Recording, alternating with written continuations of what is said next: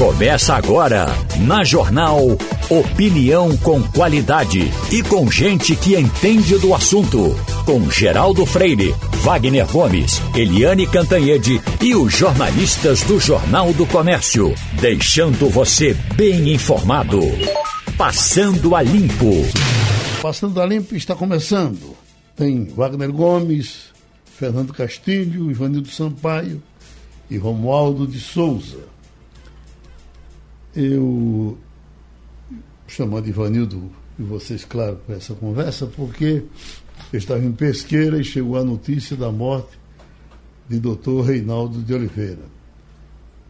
E, e doutor Reinaldo de Oliveira é um daqueles caras mais ocupados do mundo que você perguntar por que, que ele tem tempo para fazer as coisas.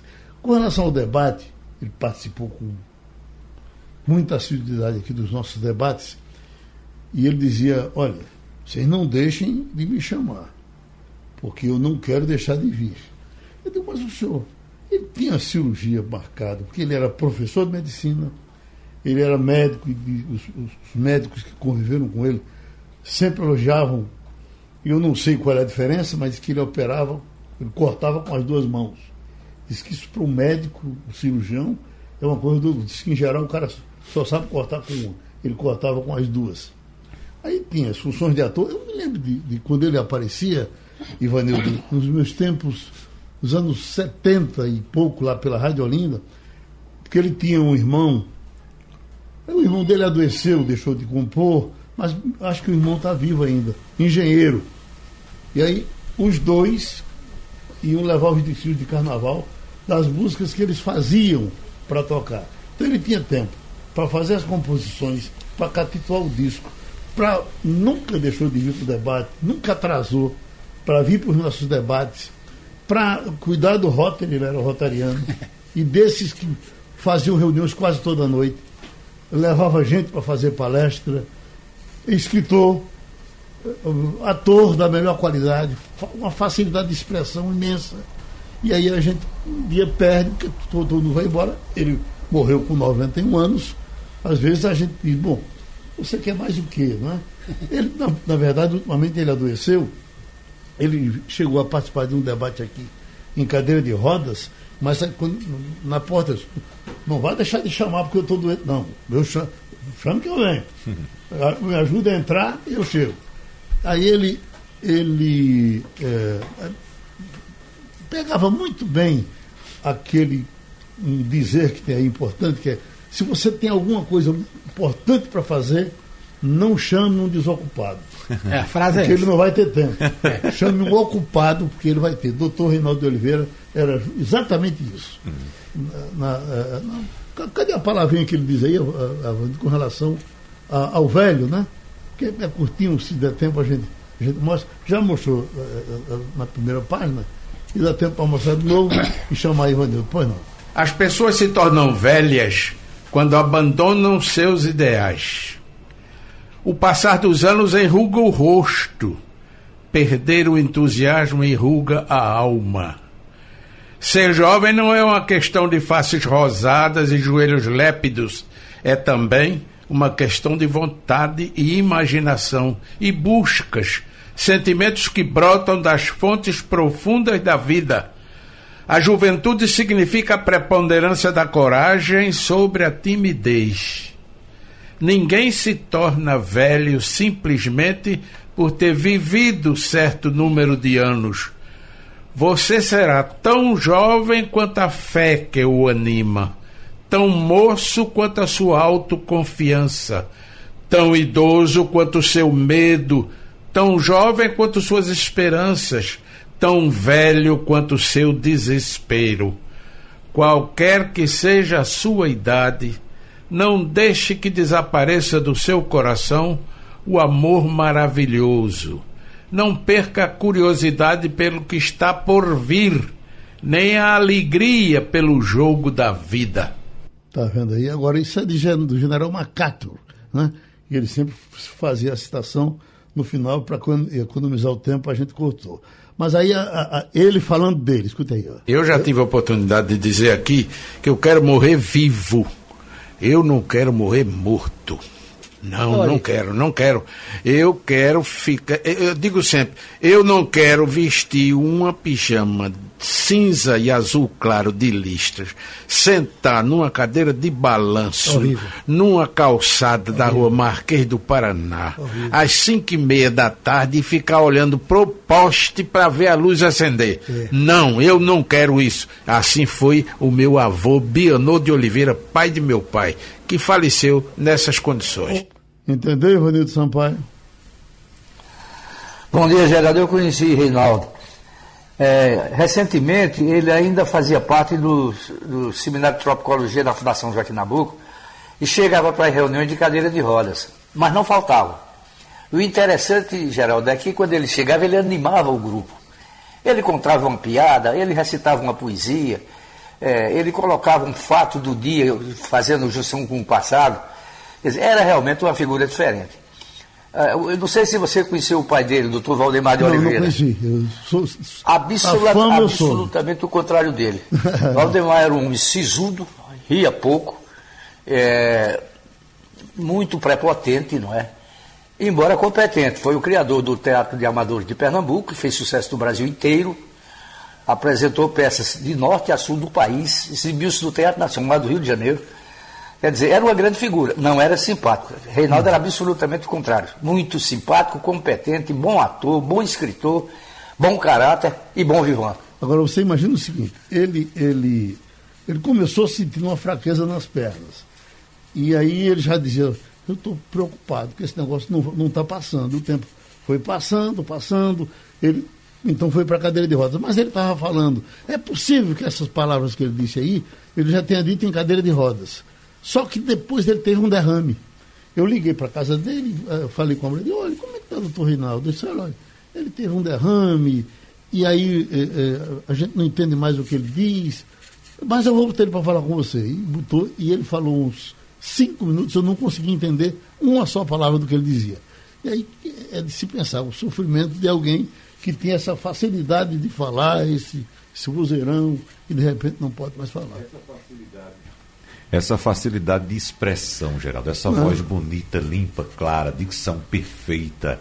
É, é, claro, coisa de, de quem é ator, de uhum. fato, mas de quem é ou quem era gênio, como era o caso de Dr. Reinaldo de Oliveira, que para a gente aqui, Geraldo, pelo menos no meu caso, fica a felicidade de ter tido contato com o Dr. Reinaldo, de ter entrevistado, ter o entrevistado algumas vezes. Inclusive, eu lembro de uma passagem, isso faz uns 15 anos, Geraldo, 10 a 15 anos mais ou menos, eu fiz um programa aqui com ele e era final de ano, a gente estava fazendo um programa especial uhum. de final de ano. E naquela, naquela ocasião ele disse: Estamos entrando aqui neste que será o último ano da minha existência. Felizmente nós tivemos o Dr. Reinaldo por mais uns 15 anos, mais ou menos. Está vendo? Mas olha, é, é, é, o nosso Paulo Neto me mandou pelo zap no final de semana, Wagner estava até aqui dizendo a Castilho que esse foi um final de semana vazio, sem informação. A informação que nós tivemos, a, a, a maior dela foi essa, muito uhum. triste da morte Isso. do doutor Reinaldo. No sábado, uh, mas ele me mandou o seguinte: uh, o fim ou a morte, parece, o fim do maior avião do mundo. Parece por isso que ele mandou. Uhum. Aí, puxa vida, fiquei curioso. Esse maior avião do mundo teria sido construído, inclusive, na Ucrânia. Na Ucrânia, né? o Antonov. Aí, certamente, é, é, é, o, o, o, Paulo Neto, que é piloto de, de avião, que é, é, piloto, professor, pode nos dizer alguma curiosidade sobre esse maior avião do mundo que terminou sendo destruído. Para começar, eu lhe pergunto, o, o que é mais difícil para pilotar? É o maior avião do mundo ou o menor avião do mundo? Bom dia, Geraldo. Bom dia, Wagner, Ivanildo, Romualdo, Castilho. Prazer estar aqui com vocês. Depende, viu, Geraldo? Depende, porque são tipos de pilotagem diferentes, sabe, Geraldo? Uhum. São tipos de pilotagem que exigem é, diferentes técnicas, diferentes modos de pilotagem.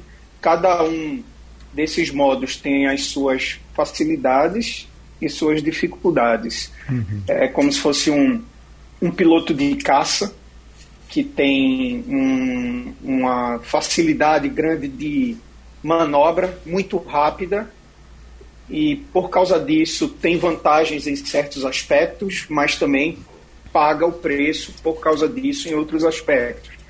Já um piloto de um avião desse, cargueiro, uma manobrabilidade mais lenta, que precisa de um raio de curva maior para executar as manobras, ele ganha mais na estabilidade do voo, ganha mais no, no sentido da predi, de você predizer o comportamento do avião ou estar mais à frente do avião.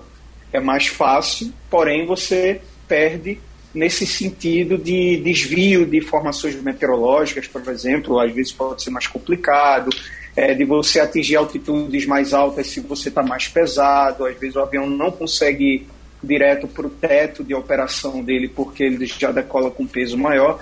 Depende, Geraldo. Uhum. Cada, cada modo de pilotagem tem seus prós e contras, eu a, diria. A aterrissagem, por exemplo, do maior avião do mundo é uma coisa muito. Uh, para se fazer com mais cuidado do que tudo? Geraldo, veja só, é, o maior avião que eu pilotei até hoje, né, o, o Airbus A320, com 200, é, 321 no caso, né, com 230 passageiros, a capacidade, e ele tem um peso máximo de decolagem de 77 toneladas. Quando eu comparo o, dentro da minha experiência pessoal, o Airbus, com a, aviões menores que eu já pilotei, os aviões maiores eles tendem a ser mais estáveis durante o pouso pelo próprio peso da aeronave e também por um efeito aerodinâmico que quando a aeronave se aproxima do solo, cria-se um colchão de ar por debaixo do avião que ajuda com que o avião toque de forma mais suave, digamos assim. É, e esses aviões de maior porte, Geraldo, eles também têm trens, trens de pouso muito grandes. Né? Não só o número de, de pneus é maior, quanto o tamanho dos pneus são maiores também. Então, é, eu já conversei com vários pilotos que já pilotaram aviões realmente, como se chama wide bodies, que significa aviões de fuselagem larga, é, é, como a A380, o Boeing 747, e eles dizem que é, é bem mais fácil pousar um avião desse, geralmente, do que pousar um avião menor e mais leve, uma vez que aviões menores e mais leves, eles, por terem menor inércia, eles ficam mais sujeitos a turbulências e modificações do vento, então o piloto tem que trabalhar mais. Hum. Bom, eu, os meninos querem perguntar, mas eu vou matar minha curiosidade dessa última. É, é, esse era um cargueiro. O cargueiro é só cargueiro ou o cargueiro pode se adaptar para ser também avião de passageiro? Geraldo, você pode fazer adaptações. Por exemplo, é, um, um, exemplo clássico que a gente tem hoje é o, o Boeing 777, né? É, que é uma aeronave que você tem as duas versões a versão de passageiros e a versão cargueira. Existem empresas, geral, principalmente nos Estados Unidos, que elas são especializadas em comprar aviões já um pouco mais usados, de passageiros, e transformar aquele avião para avião de carga. E para que aquela aeronave, que já não será mais usada para transporte de passageiros, porque já é uma aeronave mais antiga, já não dá aquele conforto todo, que seja utilizada para transporte de carga. Então, eles fazem mudanças completas na aeronave, mudam até o tamanho da porta, instalam portas largas na fuselagem da aeronave para que permita que entrem pallets e saiam pallets de carga de forma mais fácil. Então, assim, Geraldo, você pode ter esse tipo de conversão, só que, uma vez que o avião é muito grande, né, fica pouco prático você fazer essa conversão de forma rápida, digamos uhum. assim. Então, geralmente, e, e, também, Geraldo, porque os aviões de passageiros, eles têm dois compartimentos dentro da fuselagem, né? O compartimento superior, que estaria na metade superior da fuselagem, é o compartimento de passageiros, né? Pressurizados. E o, e o compartimento inferior, você tem um compartimento de carga. Alguns compartimentos de carga são pressurizados, mas outros não. Então, esse, esse tipo de transição, de você transformar uma aeronave de passageiros para carga e vice-versa, é, tirando os assentos, ela não é muito prática devido ao tamanho dos aeronaves. Então, o que é que aconteceu, Geraldo? Ultimamente, é, durante a Covid-19, algumas empresas transformaram, entre aspas, aviões de passageiros para transportar cargas. Então, o que, é que eles faziam? Eles pegavam os caixotes de carga mesmo, colocavam nos assentos dos passageiros e cobriam com redes de proteção para que aquela carga não se movimentasse no caso de uma turbulência. Obviamente, tudo isso aprovado pelas autoridades aeronáuticas de, de cada país, né? Hum. Então, isso foi feito, acho que continua sendo feito por algumas empresas aéreas ao redor do mundo, uma vez que houve a queda do número de passageiros. Pronto, Wagner, o que você sabe desse maior avião do mundo? Ah, Geraldo, esse avião é um Antonov AN-225 Miria. Ele foi construído na Ucrânia, quando a Ucrânia fazia parte da União Soviética, na década de 1980. É de fato até, era de fato até então o maior avião do planeta. Ele já esteve aqui em algumas ocasiões no Brasil. A primeira ocasião foi em 2010, quando ele veio trazer três turbinas gigantescas para a Petrobras, uh, a serviço da Petrobras, para uh, uh, um serviço que era para a construção da refinaria de Paulinha, em São Paulo. Depois veio em 2016 fazendo o transporte de um gigante transformador para levar para o Chile. Ele chegou pra, aqui em Guarulhos para pegar esse transformador e levar para o Chile. E nessa, nessas visitas sempre atraía a atenção dos amantes da aviação. E as pessoas faziam comparações, né? faziam imagens aéreas dele quando estava no solo, claro, uh, fazendo comparação com outros aviões. Por exemplo, um, um Airbus A320 Uh, o A310, acho que é o menor, né, Paulo? Me, me corrija, por favor. Acho que o 310 é o menorzinho que nós usamos aqui no transporte doméstico, não é isso? É da, é da, da série 20, Wagner, é, o menor é o A318. Você oh, tem o 18, 20 e o 21. Pronto. Desculpa, 18, 19, 20 21. Ele é mais do que o dobro do tamanho de um A318, pra você ter ideia, Geraldo. Uhum. Mais do que o dobro. Ele é gigantesco. Era, na verdade, né? É, é, é, tão grande que ele abria o bico e ficava um corredor até o fundo do avião que você podia transportar tudo ali naquela parte de baixo do compartimento de cargas dele. Agora, a dúvida que eu tenho, Paulo, não sei se você tem essa informação já aí da China, é que já há outro, já havia outro avião do mesmo porte sendo construído construído também na Ucrânia, mas só que os construtores esbarraram na questão do financiamento. E como há uma comoção muito grande pelos amantes da aviação por causa da destruição, que foi, ele foi destruído agora em solo durante a guerra, o hangar onde ele estava, estava guardado foi atingido por bombardeiros e o avião foi destruído. E eu queria saber se de fato eles estão conseguindo, Paulo, já arrecadar fundos de doações para construir esse segundo avião agora. Opa, Wagner. É, pois é, existe o, o, o, o, Miria, né, como você me mencionou, o Antonov 225, ele foi inicialmente desenvolvido, veja só que ironia, né? Ele foi desenvolvido pela União Soviética, é, quando a Ucrânia pertencia à União Soviética na década de 80, com o principal propósito de transportar o ônibus espacial russo uhum. no, no, no, dorso do avião. É, e ele completou a missão para a qual ele foi designado. Aí, uma vez que, que ele terminou essa missão, digamos, para a qual ele foi construído, militar, é, a, o, o, avião ficou oito anos parado até que foi é, é, adaptado para fins comerciais, como você mencionou, o transporte de cargas.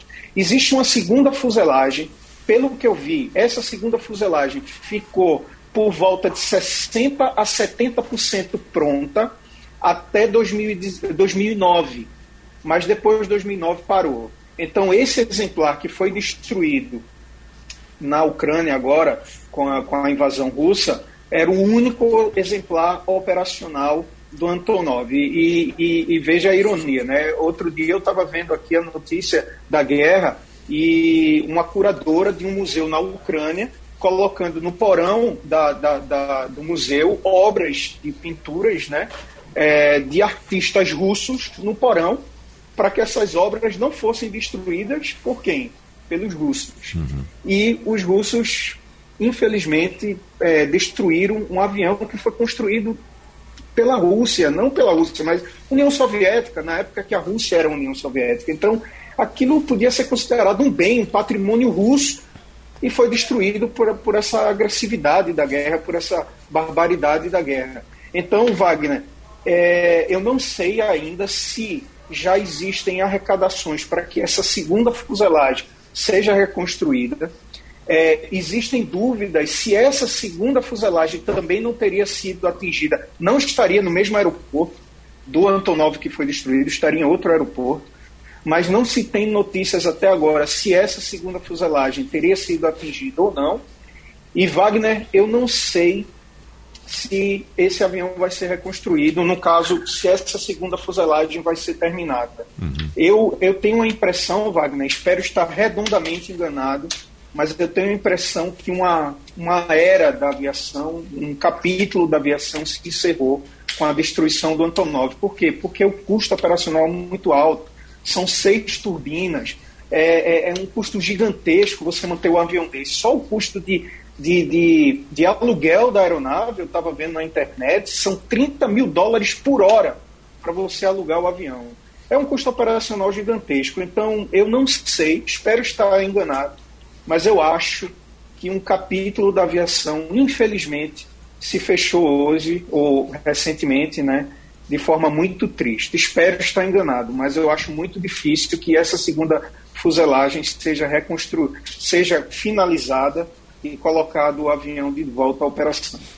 Tá bom, Paulo, vá para o seu jantar, a gente agradece a sua participação, o pessoal aqui ouviu e gostou, mas está querendo falar de coisas mais sérias e a gente vai acabar com a poesia. Romualdo de Souza, a CPI do MEC, que começou com a possibilidade grande de ser criada, depois me parece que dois ou três senadores desistiram, mas ainda estão falando na possibilidade dela sair.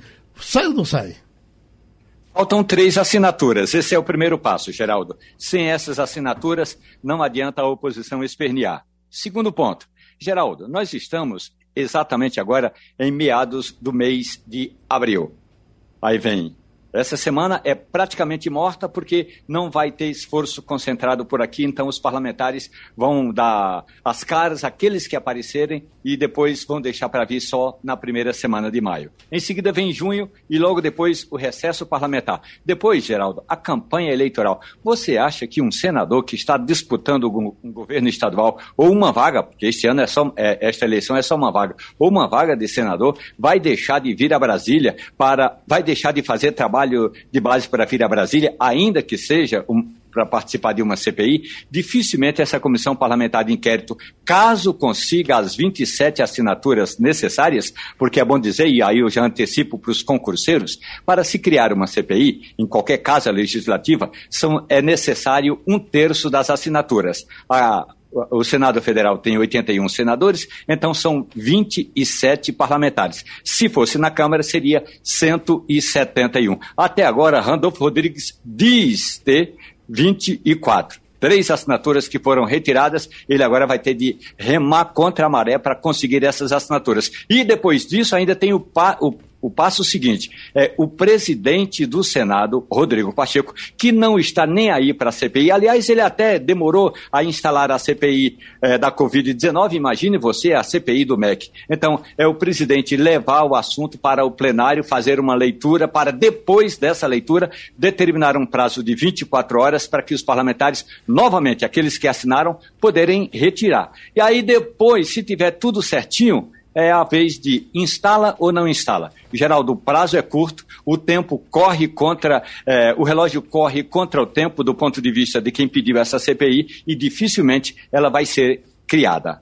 Então vamos trazer o doutor Paulo Perazzo em cima desse assunto que deve ser do interesse de muita gente. A manchete é INSS muda regras para liberar benefícios. Aí manda conferir as alterações. Essas mudanças são muito grandes, doutor Paulo Perazzo? Boa. Bom dia, Geraldo. Bom, é a, é a consolidação. Todos os dias acontece alguma coisa, alguma mudança de jurisprudência, alguma mudança de entendimento, a própria mudança das leis. E essa instrução normativa, ela é, reúne, ela, ela consolida todas essas alterações essas alterações do empréstimo, essas alterações das mudanças da própria aposentadoria, algumas limitações que estavam em memorandos separados. Então, eles reúnem um único documento para haver a facilitação da consulta, para que as pessoas fiquem com as regras mais claras. E no INSS não, não se cumpre outra coisa, se cumpre a, a instrução normativa, para eles é a Bíblia deles. Então essa instrução normativa tem que ser é, revisada de vez em quando para saber o que é que é, realmente mudou lá em Brasília e que cada um é, dos servidores do Brasil inteiro possa trabalhar de acordo com essas regras, para não ficar cada um entendendo de uma maneira. Algumas modificações foram mais é, bruscas, por exemplo, é, hoje você precisa levar três documentos para poder mostrar que é uma pensionista, era uma, uma companheira. Hoje você vai é, precisar levar apenas uma única prova material, ou seja, um único documento e pedir a justificação administrativa. Isso facilitou a vida das pessoas, porque às vezes as pessoas tinham um documento e simplesmente não tinham mais nada, apenas as testemunhas.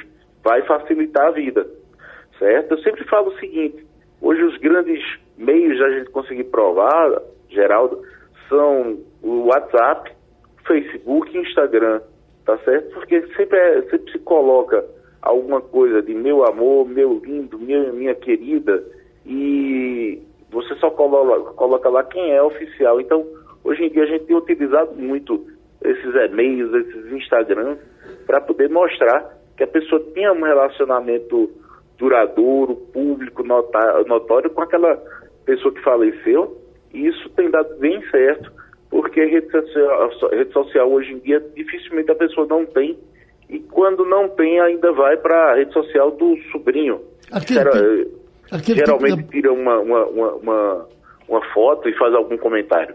Aquele tipo de aposentadoria que o senhor fez muito, de regredir aquela conta, de você dizer, se você continuar pagando, você vai pagar tanto. Se você parar agora, você recebe quanto? Eu lhe pergunto, isso pode ser feito ainda ou com a mudança da lei, isso não pode mais? Pode, inclusive surgiu Agora, uma grande novidade foi para os servidores públicos. É, teve servidor público, é, teve uma, uma súmula, uma, uma, um repetitivo do Supremo Tribunal agora, que o pessoal que entrou como seletista e virou estatutário, tem aquela, aquele regime jurídico único, os caras ganham aí R$ 1.500, R$ 1.600. Por que isso? Porque é, o governo do Estado contribuiu uma época, depois disse que não podia mais contribuir porque era inconstitucional, etc. Muito bem. Tem gente, Geraldo, que tem 65 anos de idade, é servidor, e pode passar agora do regime estatutário para o regime do INSS. Se ele pagar uma única contribuição, que é o milagre da contribuição única, ele vai ter os 15 anos de contribuição, porque afinal de contas é, esse tempo que ele trabalhou no Estado vai contar, e com a única contribuição ele se aposenta com 60% do teto, ou seja, coisa de R$ 4.500. Ou seja, não para de ter novidade. É, é, são brechas, são jurisprudências que se somam à jurisprudência, e agora chegou a vez dos servidores públicos, que podem ganhar muito mais do que o que ganham agora, utilizando uma única contribuição previdenciária. Essa história da contribuição única está tão forte que já foi aprovado é, o fim da contribuição única, que é, é, o cara simplesmente descarta todas as contribuições de antes de julho de 94 e utilizam uma, uma única contribuição que é a mais alta. Isso pegou tanto, Geraldo, uhum. que eles já vão mudar, vão agora colocar um divisor mínimo de 108 contribuições, justamente porque na época da reforma previdenciária ninguém conseguia enxergar que você podia descartar o tempo antes de 94 e utilizar uma única contribuição para a sua média. Então isso aí muita gente está utilizando isso e ganhando perto assim do teto, 60% do teto, simplesmente com uma única contribuição previdenciária. E aí agora o Supremo veio e disse, olha, quem foi contratado como seletista e virou estatutário depois por, força, por, por, por força daquele regime jurídico único, vai poder voltar a ser seletista. E aí com essa, com essa contribuição única o cara pode ganhar quatro vezes mais do que está ganhando hoje. É muita brecha é, reforma de previdência desse jeito. Uhum. Eles fazem até, até, que a coisa estabilize, vem muita é, possibilidade até eles deixarem um sistema redondo de novo. Castilho? Bom dia, doutor Paulo. Bom dia, ouvintes. Doutor Paulo, tenho uma curiosidade para saber qual vai ser as consequências dessa decisão do STF da, da aposentadoria que eles chamam do tempo total, né? Como é que isso vai ser é, operacionalizado? Qual vai ser o processo? Qual é a expectativa?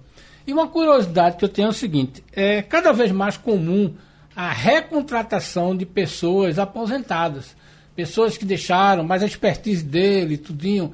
É, e aí o seguinte: o sujeito que é contratado, né, ou recontratado, é, como é que fica essa contribuição dele? A empresa não desconta, ele não é obrigado a descontar. Como é que é essa questão? Então, são duas questões. Essa questão do STF, né? Da aposentadoria para contar o tempo total, né? E, aí, e a segunda, essa questão de uma pessoa que é recontratada, que é uma tendência normal, as pessoas estão trabalhando mais tempo, tendem a se aposentar e fazer. Qual é a sua avaliação sobre isso? Com essa recontratação, o Supremo já decidiu você deve contribuir não mais para uh, benefício próprio, mas pela solidariedade do sistema.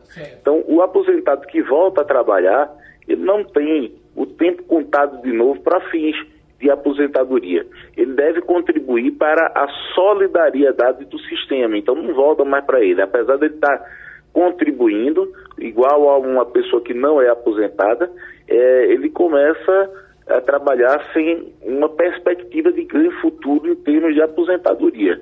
Isso aí é, já foi uma questão decidida pelo Supremo.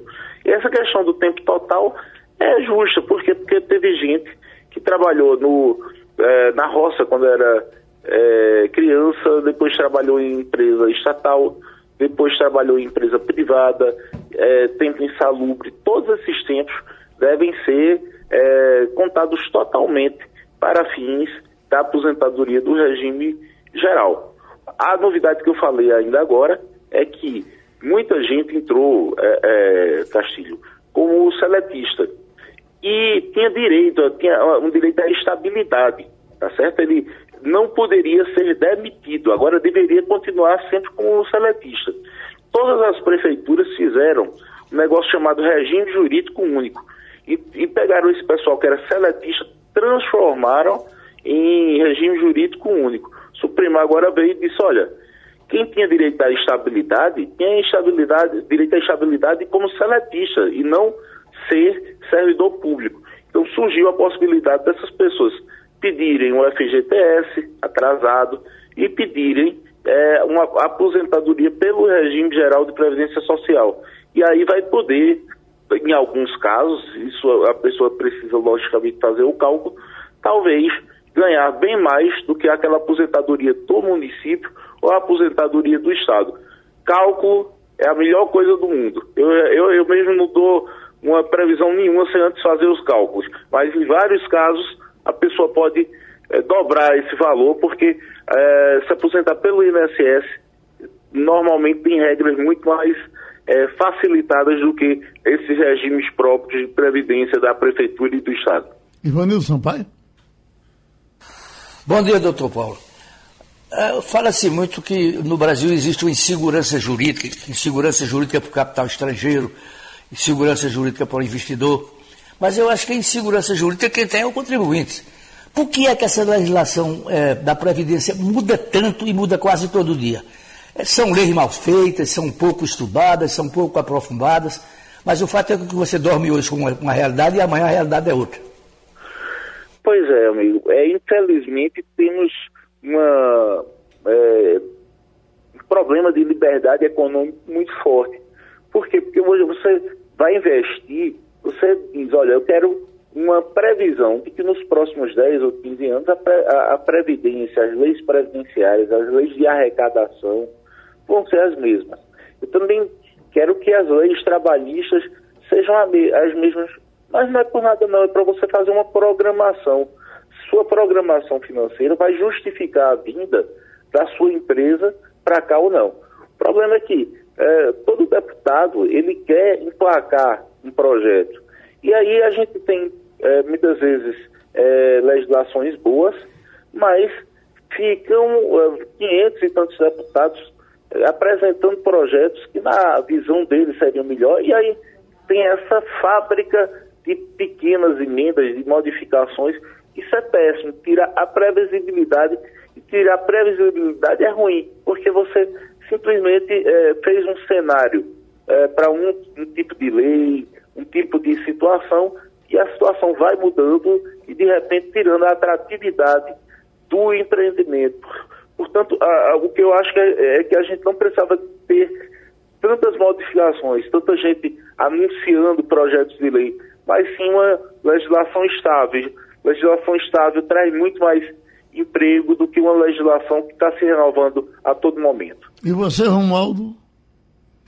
Doutor Paulo Perazzo, a questão toda é o seguinte: é que enquanto o Congresso tira com a mão, o Supremo dá com a outra mão. Falando de insegurança jurídica, que o senhor aborda muito bem, vamos imaginar a situação de uma ouvinte nossa que está nos acompanhando agora lá na, no Uruguai. E aí, ela é brasileira, saiu do Brasil e foi morar no Uruguai. Montou uma cafeteria, era trabalhadora aqui, tinha carteira assinada, e lá não tem carteira assinada, mas lá ela continua contribuindo com a Previdência Social. Ocorre, doutor Paulo Perazzo, que no, no ano, nos anos de 80, o então presidente da República, José Sarney, veio com a ideia de a gente criar aqui um grupo chamado Grupo de Estudo para o Mercosul. Finalmente, Brasil, Uruguai, Argentina e Paraguai estão nesse Mercosul. E aí o projeto era: trabalhadores desses quatro países teriam, digamos, uma previdência única. Quando todas as previdências, incluindo a do Brasil, estão quebradas. Então não tem como manter previdência única no continente ou no Mercosul, aqui no Conisul. E aí ocorre o seguinte: olha o tamanho da insegurança jurídica. Seja um argentino, um paraguaio ou um uruguaio que venha para o Brasil e vice-versa, vai chegar no outro país, não vai encontrar essa tal de previdência única e essa também é uma insegurança jurídica. Para as empresas contratarem trabalhadores que, que têm essa função multinacional ou para o trabalhador que contribuiu anos numa previdência em um desses países, quando chega no outro país, é tudo, absolutamente tudo perdido. Paulo Perazzo. A gente tem trabalhado muito com esses acordos internacionais, tá certo? O Brasil tem acordo com vários países e olha, Romualdo, tem até funcionado. A gente consegue o, o tempo de contribuição, por exemplo, de Portugal, é, da Argentina já conseguimos, da Alemanha. E agora o processo não é tão, não é tão rápido.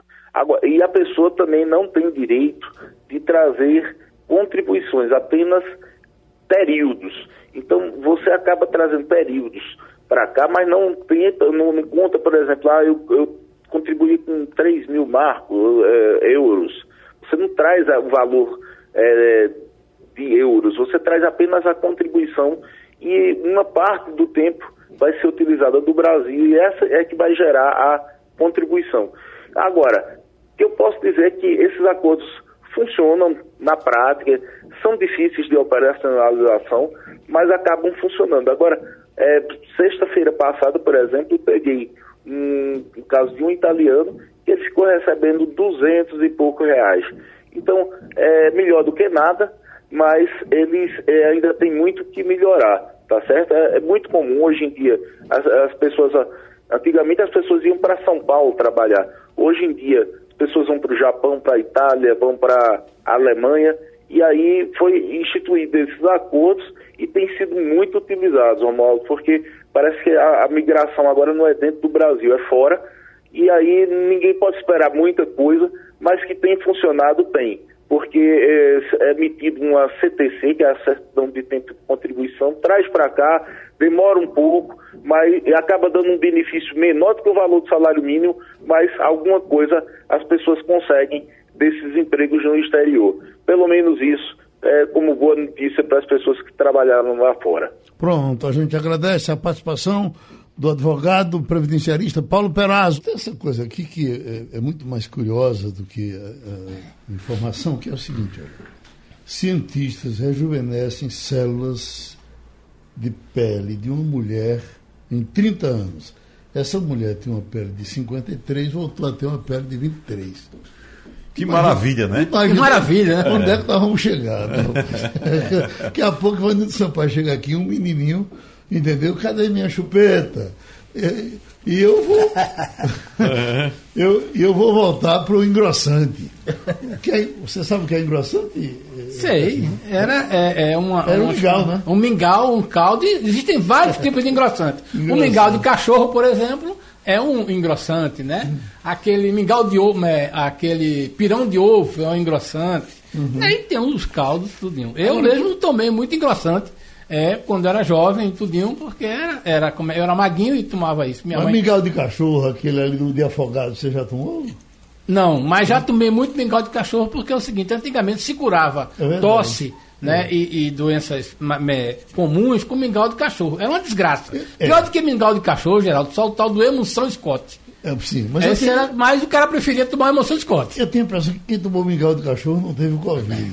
Mas veja, aqui tem, olha, é, Tribunal de Contas, essa é a manchete de ontem, Romualdo, determina devolução de 3 bilhões e 400 milhões do Fundo do Turismo.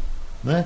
Aí, pelo menos três ou quatro manchetes é, venenosas com relação ao governo. Eu não digo venenosas no, no- no- sentido ruim, não. É no sentido verdadeiro. Mas de, de- de coisas que o governo está fazendo passando da conta. E, e- e é todo dia duas, três, duas, três. Aí ontem Bolsonaro fez um discurso dizendo qual o senhor não tem, qual o senhor não tem. Mas está cheio de denúncia, hein, Romualdo? Geraldo, a questão aí desse fundo do turismo é que, segundo uma auditoria do Tribunal de Contas da União, o, ah, e o relator foi o ministro Marcos Benquerê, ele diz o seguinte: o Ministério do Turismo cometeu irregularidades com, quando usou esses recursos. É assim, tinha atividades que não eram propriamente ligadas ao turismo ou eventos do turismo, ou movimentações, encontros, não era uma atividade propriamente de turismo. E ainda assim o Ministério do Turismo destinou recursos para aquele evento, para aquela situação, para aquele projeto. Então, o que o governo eh, vai ter de fazer é remanejar dinheiro, tirar dinheiro de uma rubrica e passar para outra. Eh, o ministro, a, a pergunta que é feita é: o ministro do Turismo, os gestores do Ministério do Turismo, eh, cometeram ato de improbidade administrativa, que é quando um agente público se apropria, se apropria ou usa recursos públicos eh, de uma forma equivocada? Aparentemente não, até aqui não. O relatório do ministro Benquerê diz que apenas os recursos foram mal alocados, isso para usar uma linguagem mais popular. Ô, Geraldo. Agora, Wagner, só algumas manchetes que eu peguei aqui para te soltar. Por exemplo, essa aqui, ó. Com 3.500 escolas inacabadas, governo dá aval a mais 2 mil. Dizer, a, a- a gente sabe o que- em que é que isso termina. né? Verba do. Fundeb, é. E, te- e teve também, Geraldo, a Não liber- deixa eu te passar outra. Certo. Bolsonaro afrouxa licitações para acelerar a verba a aliados. Uhum. Quer dizer, a, a licitação que era É o muito caso da complicada Codevasf. passou a ser facilitada. Isso. Aí vem aqui, pacote de 160 bilhões para atrair eleitores. Né? Quando você vai ver na explicação, você está com uma gota E séria. tem outra aí que saiu semana passada também, que foi a liberação de verbas para aquisição de kit robótica para escolas que sequer Também. têm energia elétrica. Né? Não se fala nem em internet, nem internet. Imagina, kit robótica para escolas sem ter estrutura física. Agora, Geraldo, como você diz, ele fica dizendo o tempo todo, repetindo o tempo todo que não tem corrupção, não tem corrupção. Eu vou lembrar o seguinte: no governo Lula, nós tivemos uma denúncia grave de corrupção logo no primeiro mandato dele, que foi a questão do mensalão. Mas observe bem: a Operação Lava Jato iniciou, a Operação Lava Jato, que levou inclusive o ex-presidente Lula para a cadeia, como sabemos, iniciou-se no ano de 2014, no final do primeiro mandato de Dilma. Dilma. Então, observe, você que é gestor do dinheiro público, que preza tanto pelo dinheiro público e que é contra a corrupção, observe que nem sempre os mecanismos anticorrupção conseguem agir imediatamente no momento da corrupção. Tem um período de investigação, de denúncia e tal, que demora. E hoje tem mais uma, Geraldo. A empreiteira Engeforte tem conquistado a maioria da concorrência de pavimentação do governo Bolsonaro em diferentes licitações nas quais participou sozinha ou na companhia de uma empresa de fachada registrada em nome do irmão de um dos sócios dela. Ou seja, ela está concorrendo com ela mesma, segundo essa informação. Então, essa construtora tem uma sede em Imperatriz, no Maranhão, e simplesmente explodiu em verbas nessa gestão de Bolsonaro, inclusive fugindo da tradição de obter também somente contrato local está conseguindo contrato em é. tudo quanto é lugar. E era uma construtorazinha localizada, pequenininha, e simplesmente explodiu. Então, são denúncias que estão surgindo, que vão ser apuradas, e não significa que agora vão comprovar, não. Como eu disse agora há pouco, a Operação Lava Jato começou no final da primeira gestão de Dilma e pegou toda a gestão de Lula. Então, demora um pouco ainda. Uma pergunta também que eu queria fazer a, a, a vocês todos, começando contigo, Castilho. Esse orçamento secreto, ele não é pior do que o mensalão, não? É. Sob o ponto de vista de fiscal, de, de, de gestão, uhum. é. Porque, veja bem, se a gente olhar direitinho, o tamanho do mensalão de Lula é bem menor do que isso aí. Nós estamos falando de 16,7 bilhões que a gente não sabe como vai ser aplicado. Ou melhor, só vai, ser, só vai saber onde foi aplicado na prestação de contas dos respectivos ministérios. Mas eu queria é, pontuar duas coisas. Primeiro, o governo tem absoluta razão em não querer uma CPI de MEC porque se bater dentro do FNDE, que é onde estão os apadrinhados do ministro Ciro Nogueira, que ontem disse que a, a corrupção no governo Bolsonaro é virtual, que não existe, a gente não sabe como é que vai acabar. Por uma razão muito simples. O FNDE sempre foi um feudo, um domínio total do fundão. O Romualdo pode ter mais detalhes. Mas veja bem, quem é que manda lá?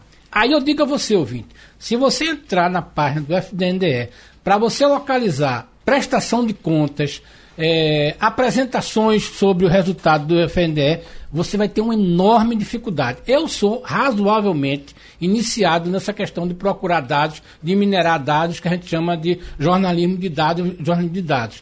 E eu, tive, eu não consegui. Eu não consegui, por exemplo, saber, por exemplo, quanto é que foi aplicado o ano passado é, do FNDE com escola, construção de escola, que a gente falou aqui agora. Então, o site é propositalmente feito diferentemente de todos os sites que tem, para você obter informação. Está aí a dificuldade de você achar que o pastor. Segunda questão, essa, essa, essa dificuldade aí de você ter é, recursos espalhados por vários ministérios, que você vai vendo como acontece.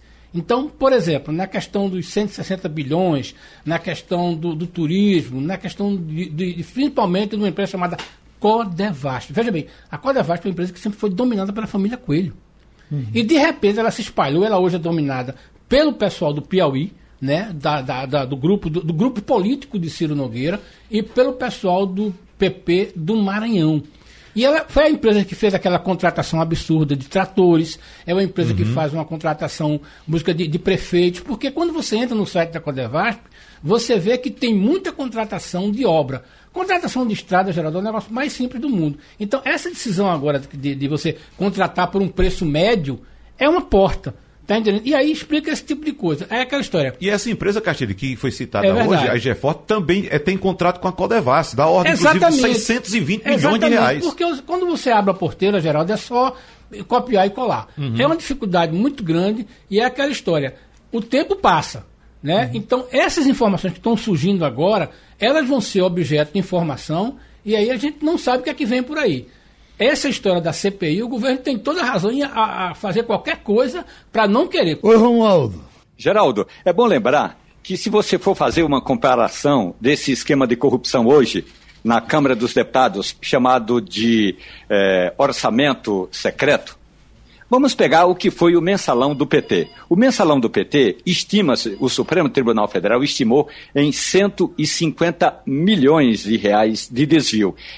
Aquele esquema de corrupção do PT era tão amador, Geraldo, que o então presidente da Câmara dos Deputados, João Paulo Cunha, do PT de São Paulo, mandou a mulher dele, a jornalista Márcia Milanésio, fazer um saque de 50 mil reais, Geraldo. O presidente da Câmara manda a mulher fazer o saque de 50 mil reais no esquema de corrupção. Portanto, imagine hoje se algum deputado desse vai fazer esse esquema de corrupção envolvendo a mulher. Não, o negócio é muito mais profissional hoje. E aí, não conheço ninguém que consiga ao todo chegar assim profundamente é, de quanto é ou qual é o tamanho do desvio de dinheiro público nesse esquema do orçamento secreto que vai que continua e vai continuar pelo menos até o final dessa gestão no Congresso Nacional. Portanto, a gente se assusta muito. Gente, mas o mensalão do PT caçou três importantes deputados: Pedro Correia de Pernambuco, eh, José Dirceu, que era o chefe da corrupção, e Roberto Jefferson, que denunciou a corrupção, caçou três parlamentares. Esse esquema do Petrolão não, não caçou ninguém e chegou, estima-se, a mais de 2 bilhões de reais. Em geral, o tamanho da corrupção atual é muito maior, é 10 vezes maior, e a gente não se assusta mais. Não se assusta não, Ivanildo Sampaio?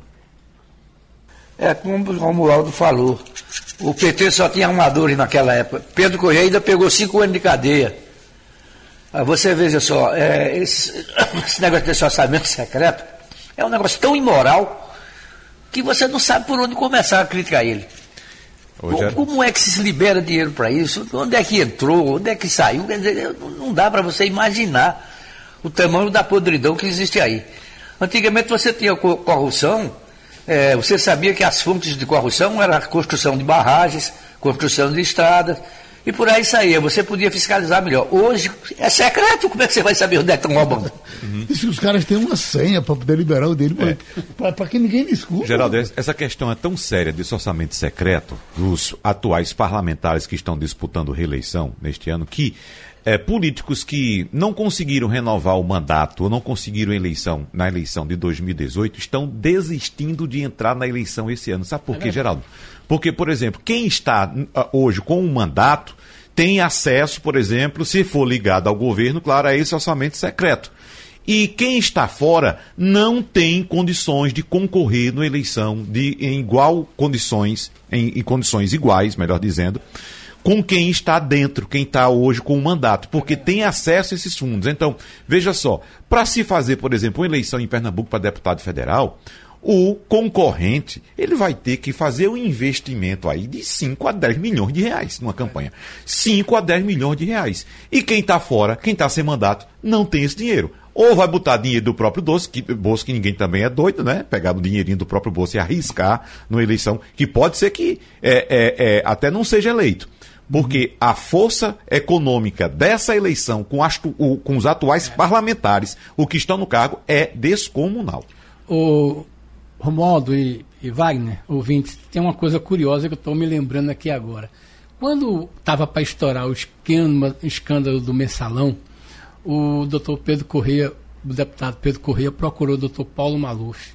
E a conversa relatada por pessoas é muito engraçada. Ele disse, doutor Paulo, esse pessoal do PT está fazendo coisa de amador.